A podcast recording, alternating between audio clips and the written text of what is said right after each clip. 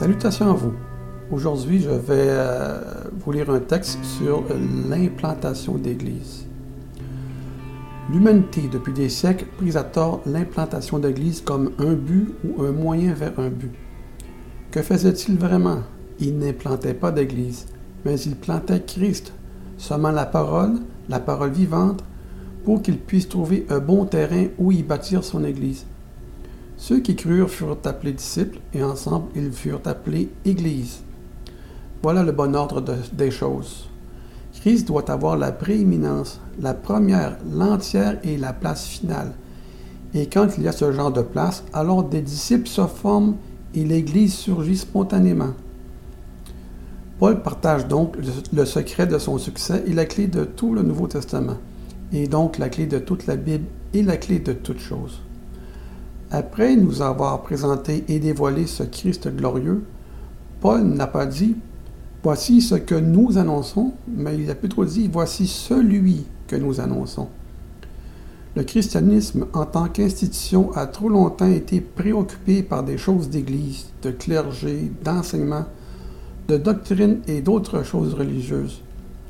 Le mouvement des églises de maison est de la même façon préoccupé par la façon de se rassembler et où se rassembler et que faire pendant les réunions. Le mouvement charismatique est obsédé par l'expérience de manifestations et de dons spirituels. Le mouvement prophétique est absorbé par ce qu'il pense que Dieu dit, fait ou va faire. Paul était préoccupé par une personne. La différence entre ce que nous prêchons aujourd'hui et qui il prêchait explique comment et pourquoi Paul faisait partie d'un petit reste de personnes qui étaient capables de mettre le, monde sans dessus-dessous, sans l'aide d'Internet, de programmes de télévision ou de conférences et de rencontres internationales comme il se fait aujourd'hui dans bien des dénominations. Il n'y a pas de source de sagesse. Les Écritures et le Saint-Esprit, et les deux nous conduisent toujours vers Christ en qui sont cachés tous les trésors de sagesse et de connaissance? C'est ce que Paul dit en 2 Colossiens chapitre 3. Nous avons besoin d'une bonne connaissance des Écritures et d'une bonne relation avec l'Esprit. Donnez une Bible à quelqu'un qui n'a pas l'Esprit de Dieu ou l'Esprit Saint pour le guider, et vous aurez soit un pharisien, soit un faux prophète. Même le diable peut citer les Écritures comme il l'a fait lors de la tentation du Christ après que Jean-Baptiste l'ait baptisé. Jésus s'est retiré dans le désert pendant 40 jours et le diable lui lançait des versets, des passages de la Bible à travers la tête pour essayer de le faire tomber.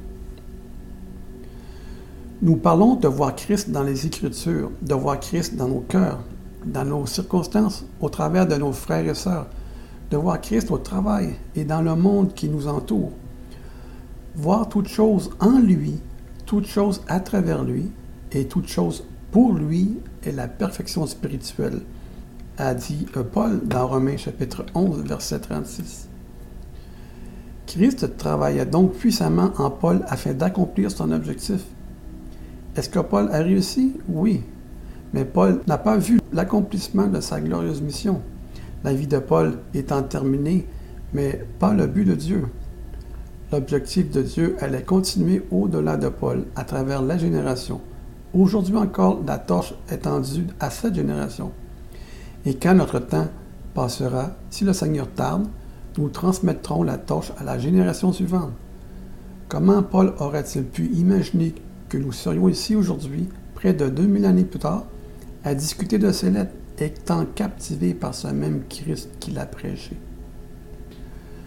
Voilà donc le texte en question.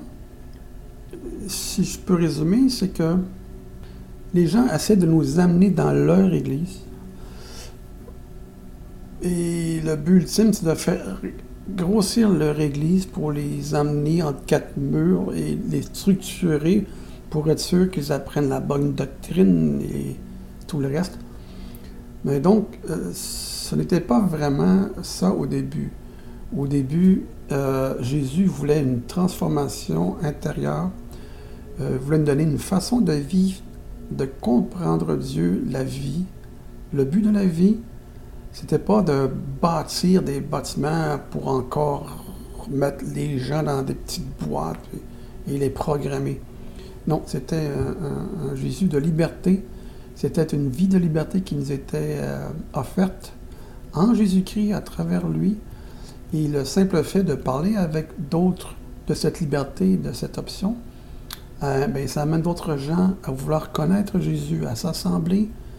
Et c'est comme ça que les églises se sont bâties au début. Et je crois que c'est comme ça dans l'avenir que les églises vont se former. Les gens délaissent de plus en plus ces églises, ces assemblées. Et on voit aussi à travers le monde toutes les persécutions euh, qui se font contre les chrétiens. Les, églises, bâtiments se font brûler. Euh, les gens sont obligés de se rassembler ensemble dans des maisons. Et curieusement, les gens reviennent à l'église originelle, à l'assemblée, à l'agapé, à l'amour fraternel.